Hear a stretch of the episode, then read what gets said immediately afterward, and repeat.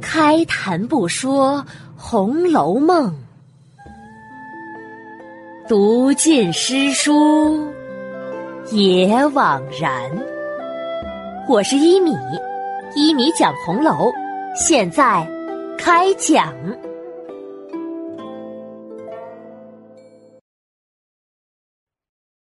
第六集：落魄投奔老岳父。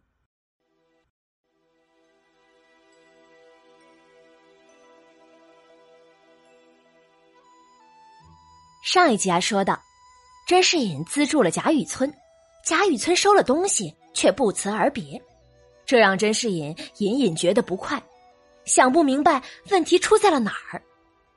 实际上啊，是甄士隐太老实了，对人实诚，他哪里知道自己已经得罪了贾雨村呢？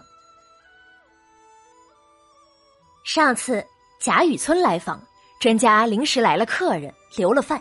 却没有邀请贾雨村留饭，这一下就让贾雨村觉得甄士隐是看不起自己，顿时对甄士隐有了恨意。所以呀，中秋夜甄士隐赠送给他五十两银子和两套冬衣，贾雨村也只是略微谢了一下。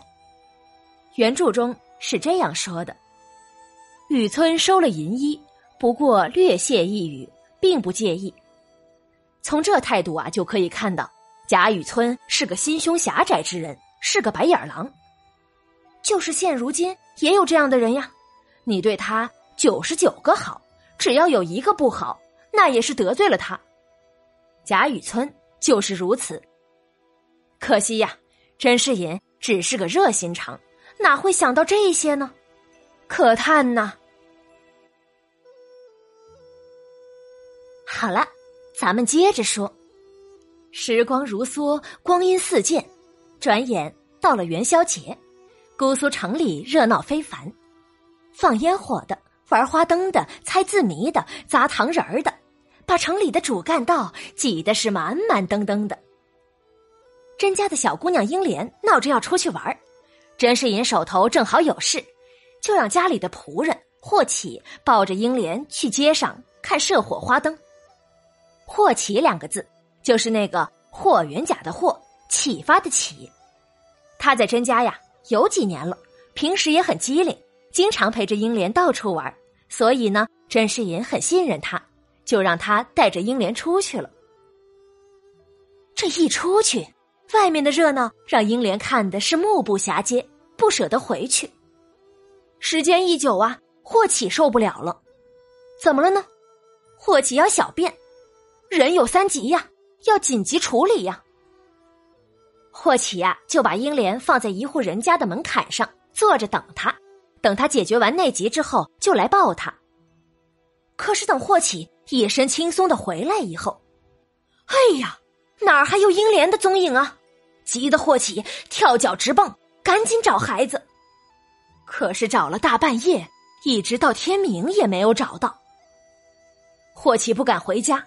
知道这个女儿可是甄老爷夫妇的命根子，自己回去这不是找死吗？霍启咬咬牙，也顾不得回去拿东西了，赶紧开溜逃往了他乡。这一下呀，可苦了甄士隐夫妇喽！女儿一夜未归，仆人霍启也不见踪影，赶紧安排所有的家人出去四处寻找，可是全城找遍了，都找不到。一连找了几天，都是如此，活不见人，死不见尸，又到处张贴寻人启事，可是还是没有消息。到府衙去报案，那时呢也没有失踪人口数据库呀，照样一无所获。邻居们也都很可怜这对年过半百的老夫妻。哎呀，甄老爷，您就想开点吧，自己保重才最重要啊。是啊，甄老爷，还不是您家的这个家仆霍启不靠谱？霍启这个名字，不就是说祸事要起吗？太不吉利了。哎，这都是命啊！甄士隐夫妇渐渐的也失去了希望，老两口四目相对，日夜哭泣，恨不得去寻死。家里的几个丫鬟仆人紧张的日夜守在他们身边，生怕出了意外。甄士隐大病了一场，去掉了半条性命，而夫人封氏也因思女心切得了病，天天请医治疗。俗话说：“福不双至，祸不单行。”三月十五这一天，葫芦庙中有法会，半夜里那些和尚架起了油锅来炸贡品，可是一个不小心，致使了油锅起火，先是烧着了窗纸，又烧了房屋。不巧啊，这天也是大风，火借风势，一下子火势就蔓延开了。当时姑苏城的房屋大多数都是木质结构的，一遇火就着了。一下子，葫芦庙周围这条街都被烧成了火龙。当时还没天亮呢，人们睡得正熟，根本没有防备。看到起火，赶忙逃命。根本来不及带东西出来，能逃出来就菩萨保佑了。等逃出来再回头去救火，已经只能望火星叹了。等城里其他地方的居民前来扑救的时候，这些房屋啊都已经成了灰烬。这大火整整烧了一夜，才渐渐熄去，也不知烧了多少家。甄家的宅子。就在葫芦庙的隔壁，被烧得最严重，已经成了一片瓦砾场了，房屋、财产什么都没有了。稍微令人欣慰的是，甄士隐夫妇和几个家仆丫鬟的性命倒是无碍。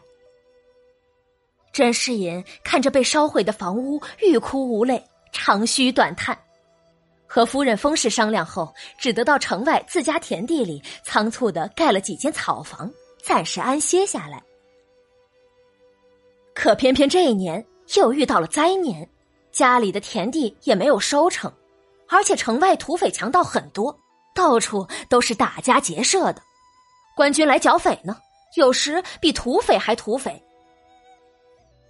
甄士隐住在郊外，几次都遇到了生命危险，实在是无法安身了。甄士隐只得把田庄都贱卖了。准备去投奔岳父家，临走的时候，甄士隐又在城里贴了一圈告示，写明自己搬家到哪里了。他怕女儿万一回来了找不到家呢。可怜天下父母心呐！做完这些，甄士隐打发走了几位男仆，和妻子封氏带着两个丫鬟投他岳丈家而来。他岳丈名叫风素，住在大如州。虽然是务农，家中倒还殷实。这天，风素正喝着小酒呢，突然见女婿女儿狼狈而来，一问情况，什么逃难而来了，顿时心里就不乐意了起来。他见甄士隐身上还有些折遍田地的银子没有用完，就让甄士隐拿出来给他，他替甄士隐置办了一些房地。在这当中啊。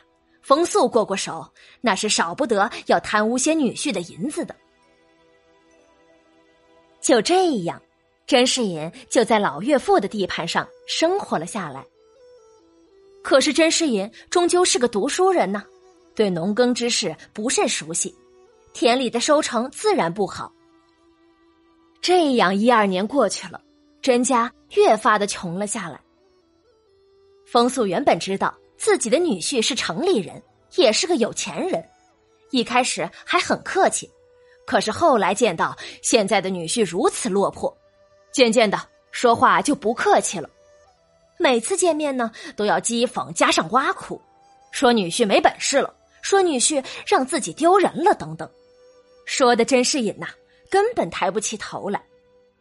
风氏出面来阻止呢，风素那就是一顿臭骂，而且。风素还经常对着左邻右舍抱怨：“哎，我那个女婿呀，好吃懒做的，真是不成器。”这翁婿之间的矛盾，别人能说什么呢？也只能看看热闹罢了。这样的生活让甄士隐心里是又愧又悔，整天是闷闷不乐的。突然。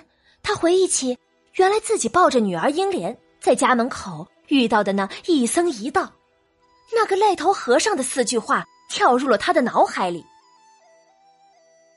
惯养娇生笑你痴，菱花空对血丝丝。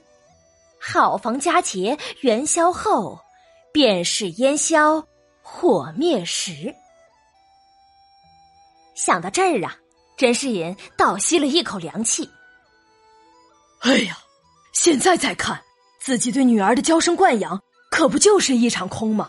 自己的女儿就是在元宵佳节后丢的呀，自己的家就是消失在大火硝烟中的呀。